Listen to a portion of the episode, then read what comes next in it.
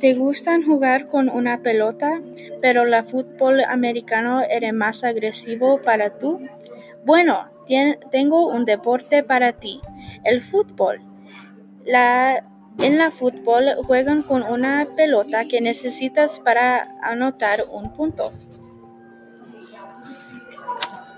Aunque el fútbol debes patear la pelota en una red, en el fútbol americano debes que pasar la pelota para llegar al área del touchdown, que toma mucha energía y como el fútbol americano no juega solo pero con equipos. Porque el fútbol americano era muy agresivo, tiene protección de todo el cuerpo, pero el fútbol solo tiene protección para sus piernas.